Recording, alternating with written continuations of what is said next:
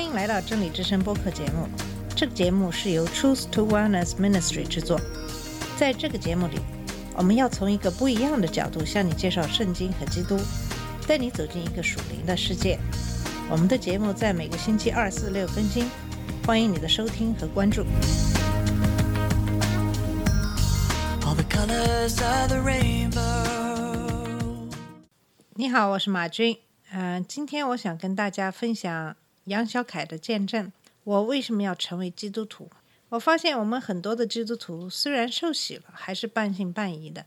有的人把信主当成另外一种宗教信仰，跟佛教、清真教没有什么区别。就像在马太福音第十三章所讲的那个撒种的比喻一样，耶稣用比喻对他们讲了很多事。他说：“看呐、有一个撒种的出去撒种，他撒的时候，有些种子落在路边，飞鸟来把它们吃掉了；有些落在岩石地上，那里没有多少泥土，它们立刻就发芽了，因为土不深。当太阳升起，它们被暴晒，就枯萎了，因为没有根。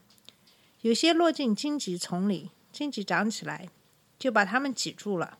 但是另有落在好土壤上的，就不断的结出果实来。有一百倍的，有六十倍的，有三十倍的。再后来，基督耶稣解释了这个撒种比喻的含义。所以你们应当听着撒种的比喻。无论谁听了天国的话语而不领悟，那恶者就来，把那撒在他心里的夺走。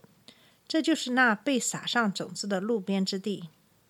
那被撒上种子的岩石地是这样的人，他听了这话语，立刻怀着喜悦的心接受了它。只是它里面没有根而不能持久。一旦为这话语受患难或逼迫，他立刻就放弃了。那被撒进种子的荆棘丛是这样的人，他听了这话语，但今世的忧虑和财富的迷惑把话语挤住了，他就成了不结果实的。那被撒上种子的好土壤是这样的人，他听了这话语就领悟了，必然结出果实来。结出的有一百倍的，有六十倍的，有三十倍的。神的话语是有力量的，每个人听了都会有一些感应。可是因为各种各样的原因，这些话也许并不结出很多的果实。或许很多人在开始信主的动机是不纯的，所以我开始思考，为什么我们要成为基督徒这个问题。许多人信主是因为他们看到了成为基督徒所得到的恩典和好处。一些人是因为有疾病需要医治，一些人因为遇到挫折，希望得到神的帮助，一些人是因为希望能够发财，所以也信主等等。我曾经也因为这个问题问神：为什么这些人需要信主？他们其实根本是一种投机的目的，希望得到各种各样的好处，并不是他们真正的信仰。神的回答是说：因为每个人的境况不同，个人关心的事情也不同。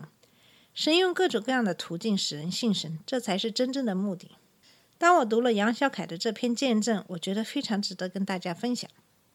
这篇见证比较长，我们会分几期来分享这篇见证。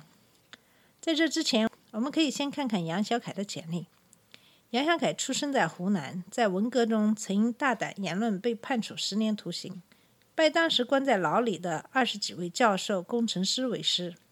一九七八年出狱，先当工人，后考入中国社会科学院从事研究工作，并在武汉大学任教。一九八八年获美国普林斯顿大学经济学博士学位，曾任哈佛大学国际发展中心研究员、澳大利亚社会科学院院士、哈佛大学国际发展研究所和哈佛大学国际发展研究中心研究员、澳大利亚莫纳什大学经济学系教授。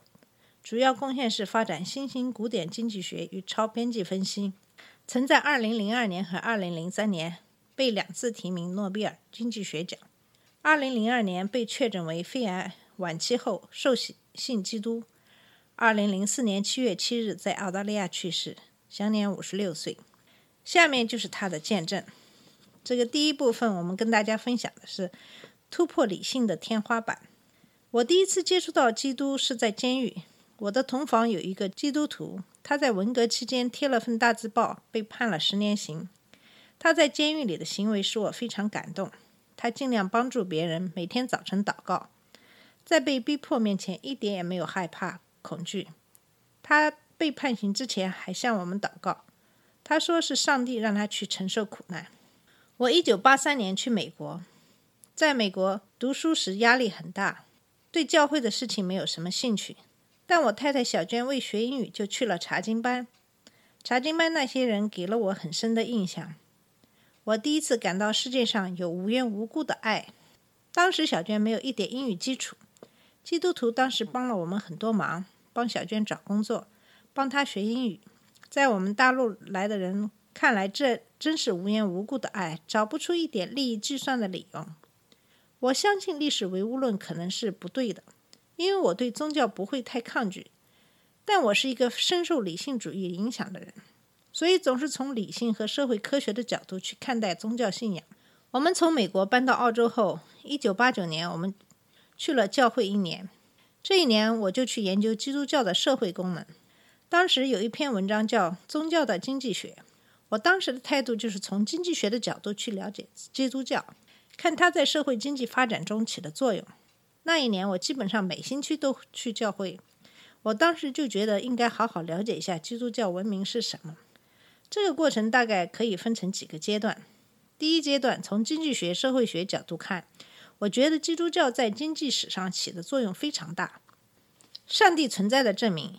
一个是教会存在了两千年，世界上任何一个政治组织、任何一个意识形态，连续不断的存在两千年，这是很难找到的。我们也可以说，还有别的宗教也存在了很多年。但从经济学的角度来说，在经济上能使一种社会秩序不断的扩张，只有基督教。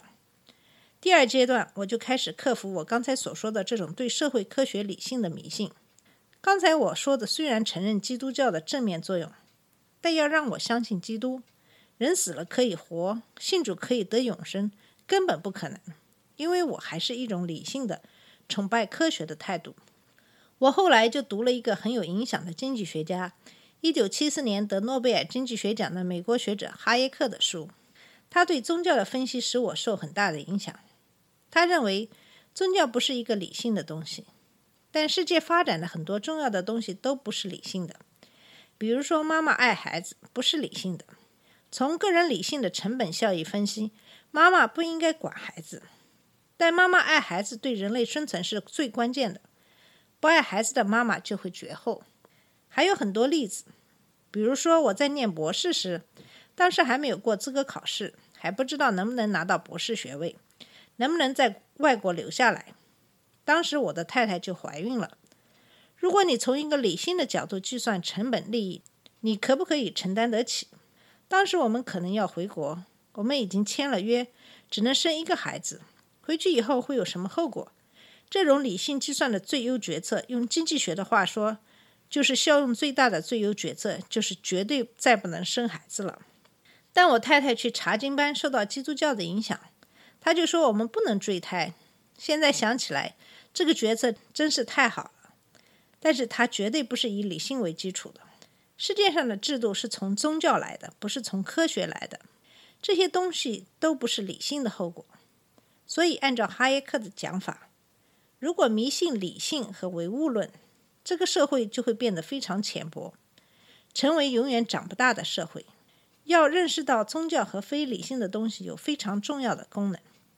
好了，今天的节目我们先就到这里。从今天的分享见证里。我们可以看出，杨小凯是一个非常聪明、理性的人，深受中国教育的影响。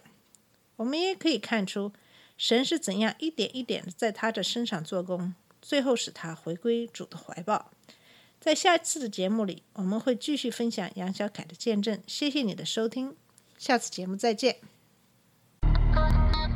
这里是真理之声播客节目。真理之声是 Truth to Wellness Ministry 旗下的一个节目，由 Truth to Wellness Ministry 制作和播出。如果你有什么想跟我们分享，请给我们发电子邮件，我们的邮箱地址是 truth to wellness at gmail.com。你也可以直接去我们的网站 www.dot.truthtowellness.com 浏览更多的信息。下次节目再见。